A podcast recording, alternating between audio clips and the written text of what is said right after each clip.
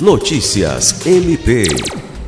O Ministério Público do Estado do Acre, por meio da 13ª Promotoria de Justiça Especializada no combate à violência doméstica e familiar contra a mulher, visitou nesta terça-feira 26 a Delegacia Especializada de Atendimento à Mulher, DEAM.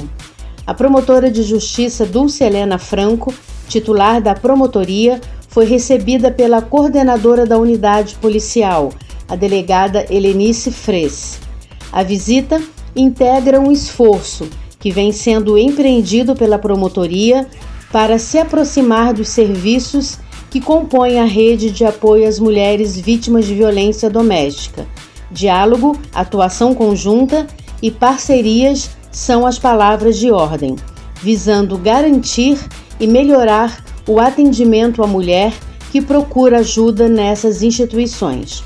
Lucimar Gomes, para a Agência de Notícias do Ministério Público do Estado do Acre.